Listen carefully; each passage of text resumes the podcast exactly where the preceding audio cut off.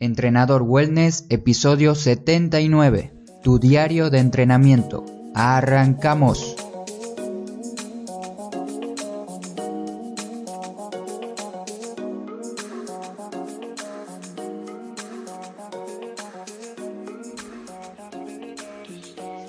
Muy buenos días a todos, espero que estén disfrutando esta mañana, tarde o noche de viernes, en el momento en el que me estés escuchando. Bienvenidas y bienvenidos nuevamente a Entrenador Wellness, este podcast donde vas a aprender realmente sobre entrenamiento, alimentación y lo fácil que es generar hábitos saludables para obtener la vida que de verdad te mereces. Estamos a 13 de septiembre y en este episodio te quiero hablar de una herramienta que te va a ayudar a aumentar la posibilidad de que entrenes diariamente según tu objetivo. Muchas veces empezamos un programa de ejercicios o nos descargamos una aplicación en el celular para comenzar a entrenar sin ningún objetivo en concreto alguno. Y solo vamos a entrenar o solo descargamos esta aplicación porque sabemos que necesitamos movernos, pero no sabemos muy bien qué es lo que queremos lograr. Y es muy importante tener por lo menos una mínima descripción de nuestro objetivo para que dentro de un tiempo podamos ver y comparar si llegamos a cumplirlo o qué tenemos que ajustar y mejorar para lograrlo. En unas semanas me voy a enfocar más en este tema para hacer un episodio muy completo sobre cómo formular nuestro propio objetivo.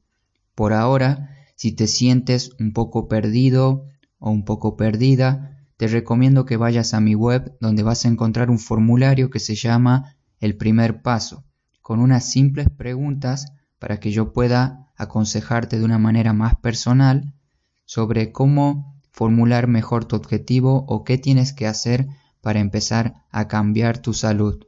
La herramienta que te traigo hoy se llama Diario de Entrenamiento y buscando información encontré muchas definiciones y muchas de ellas mencionan al diario de entrenamiento, pero más enfocado en atletas o deportistas, nombrando muy poco la importancia que tiene esto en una persona normal, común y corriente que está iniciando su propio cambio. Como anécdota, yo recuerdo cuando empecé a entrenar en gimnasios, armaba mis propias rutinas de entrenamiento en un cuadernito viejo que tenía y ahí anotaba yo mis progresos sin saber que esto existía allá por el año 2010. Y de manera resumida, una definición de lo que es un diario de entrenamiento es un documento donde se registra la actividad realizada de entrenamiento y competición. Y una definición simple desde mi perspectiva diría para mí que el diario de entrenamiento es una herramienta en formato papel o formato digital, que tiene dos principales funciones. La primera es incorporar el hábito de hacer ejercicio y la segunda es tener un seguimiento de un objetivo en concreto. Te quiero aclarar también que el diario de entrenamiento no reemplaza un programa de entrenamiento, una planificación de algún entrenador que tú tengas o del entrenador que quieras contratar. Este diario te va a servir como complemento para el entrenamiento. Este episodio lo quiero utilizar para que hagamos juntos un entrenamiento Tabata en casa y llevemos un control del mismo en nuestro diario de entrenamiento. Yo también lo voy a hacer, así que podrás ver mi avance y yo podré ver el tuyo. Ya sabes que es un diario de entrenamiento, ahora te quiero explicar para qué más lo podemos utilizar y algunos de sus beneficios.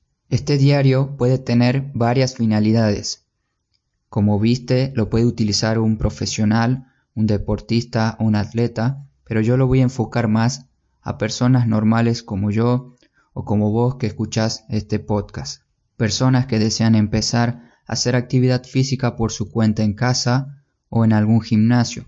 Y si actualmente ya llevas un estilo de vida con más movimiento, también te va a servir para que te organices mejor. Utilizaremos el diario para escribir lo siguiente fecha, hora y lugar del entrenamiento, tiempo invertido en el entrenamiento, redactar un buen objetivo a corto, medio y largo plazo, tu entrenamiento completo o bien una rutina diaria que estés siguiendo, repeticiones, series, pesos y dificultad de los ejercicios, sensaciones antes y después de hacer ejercicio, tu percepción de la fatiga con un entrenamiento en particular, algún dolor o molestia en particular, mediciones corporales, pulso en reposo y peso.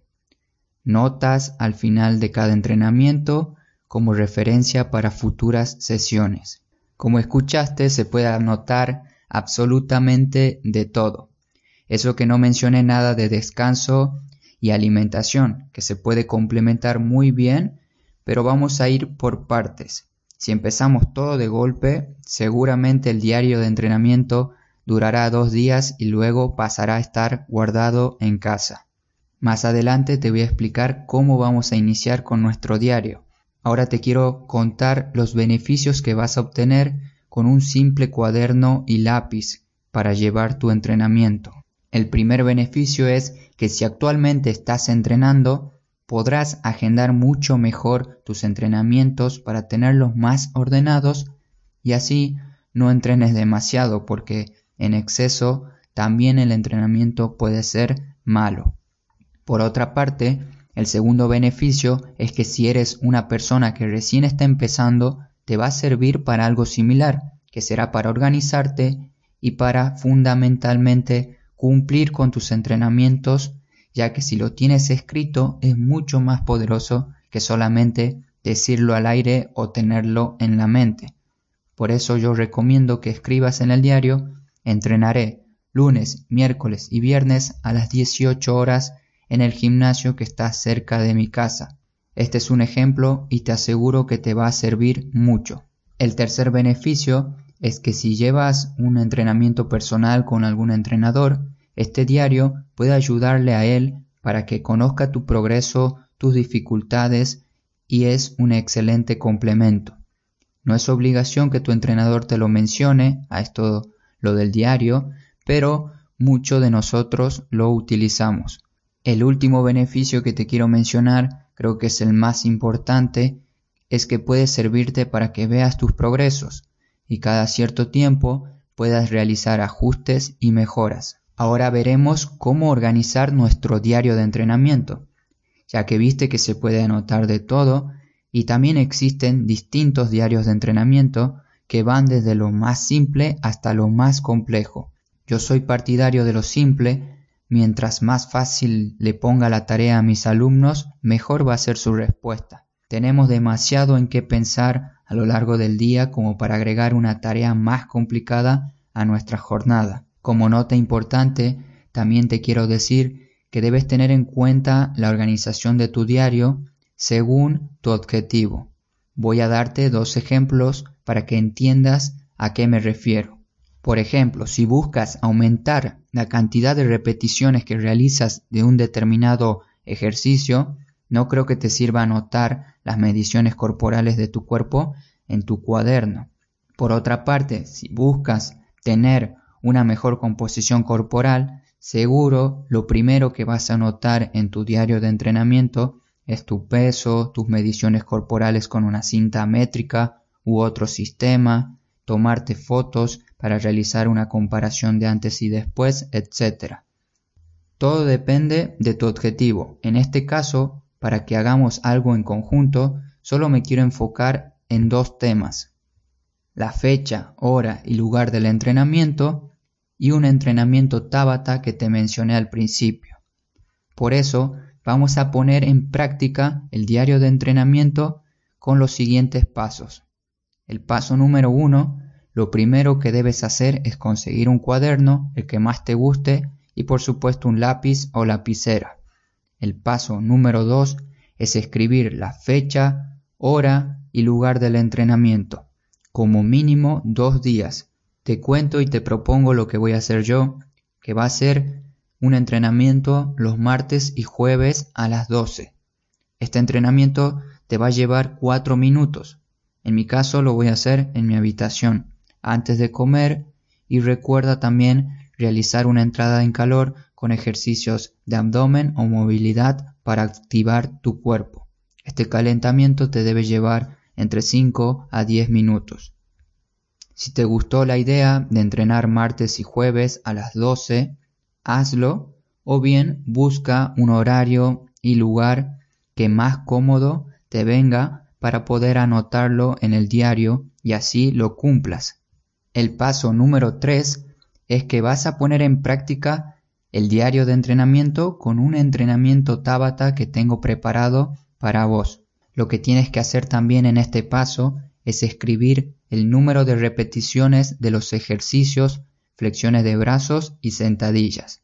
Además, puedes mencionar la percepción del esfuerzo de los ejercicios de contracción isométrica y del entrenamiento en general, con un número del 1 al 10 según la escala de esfuerzo de Borg que te mencioné en otro episodio.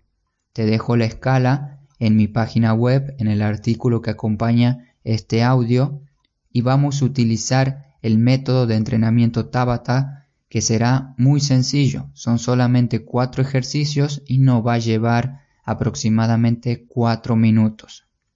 Te recomiendo una aplicación para que puedas controlar tu tiempo. Esta aplicación ya viene configurada con los tiempos del método Tabata, solo tienes que descargarla y seguir los pasos. Si no la entiendes o tienes alguna dificultad, también te digo que en el artículo tienes un par de imágenes para que veas cómo se utiliza. Más adelante voy a tener un video realizando este entrenamiento y otros entrenamientos Tabata porque es algo que me lo piden muchos alumnos y los entiendo de verdad porque es mucho más fácil ver un video para poder seguir el video y hacer el entrenamiento. Yo también hago eso, así que más adelante prometo tener algunos entrenamientos para que puedas hacerlo en casa. En este PDF vas a tener dos tipos de entrenamientos, uno fácil y uno un poco más difícil. Tienes que elegir la versión que creas más conveniente y realizarla. El método Tabata, en resumen, se basa en cuatro ejercicios, entrena intensamente durante 20 segundos, descansa unos 10 segundos para pasar al otro ejercicio, completa 8 series y el tiempo total es 4 minutos. Tanto la rutina fácil como difícil la tienes disponible en un PDF en mi página web. Haz clic en descargar rutina y la podrás tener en tu tablet, tu celular o PC y en un futuro recuerda que también la vas a tener en versión video. Y como resumen del episodio, Seguramente te debes preguntar entonces qué debo anotar en mi diario de entrenamiento. En este caso, te quiero proponer lo siguiente. Recuerda anotar el número de repeticiones de los ejercicios, flexiones de brazos y sentadillas. En estos 10 segundos de descanso cuando estés haciendo el entrenamiento, anotas rápidamente el número de las repeticiones que pudiste hacer. Y en los ejercicios de contracción isométrica, que son la plancha abdominal y la postura de sentadilla en la pared, que ya lo vas a ver en la rutina, ahí puedes anotar una percepción del esfuerzo. Como ejemplo, te digo, haces la plancha abdominal y puedes escribir un 5 o un 6 dependiendo la dificultad que tuviste en ese ejercicio, como también anotar si te dolió la espalda, si te dolió las piernas o alguna molestia en general. Y por último, también te recomiendo que anotes la percepción del esfuerzo del entrenamiento en general, de los cuatro minutos. Al finalizar el entrenamiento le pones una calificación del 1 al 10, para que en un futuro compares cómo te sentías antes y cómo te sientes ahora después de finalizar el entrenamiento. Espero que esto te sirva para llevar un registro de tu entrenamiento.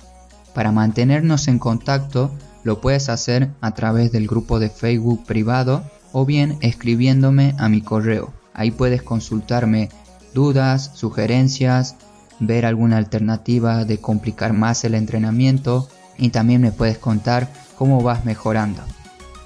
Como conclusión y despedida, como siempre del episodio de hoy, es que estás invitado a la página de contacto de mi web donde puedes preguntarme respecto a dudas o problemas de salud que necesites resolver. Desde mi espacio prometo ayudarte en lo que esté a mi alcance. Muchas gracias a todos por tomarse el tiempo de escucharme y estar atentos del otro lado. También para las personas que utilizan iTunes por dejarme sus 5 estrellas en esta plataforma y para los que escuchan el podcast en iVoox por su me gusta. Espero verte pronto de nuevo por aquí. Te mando un gran saludo. No te olvides de moverte. Hasta pronto.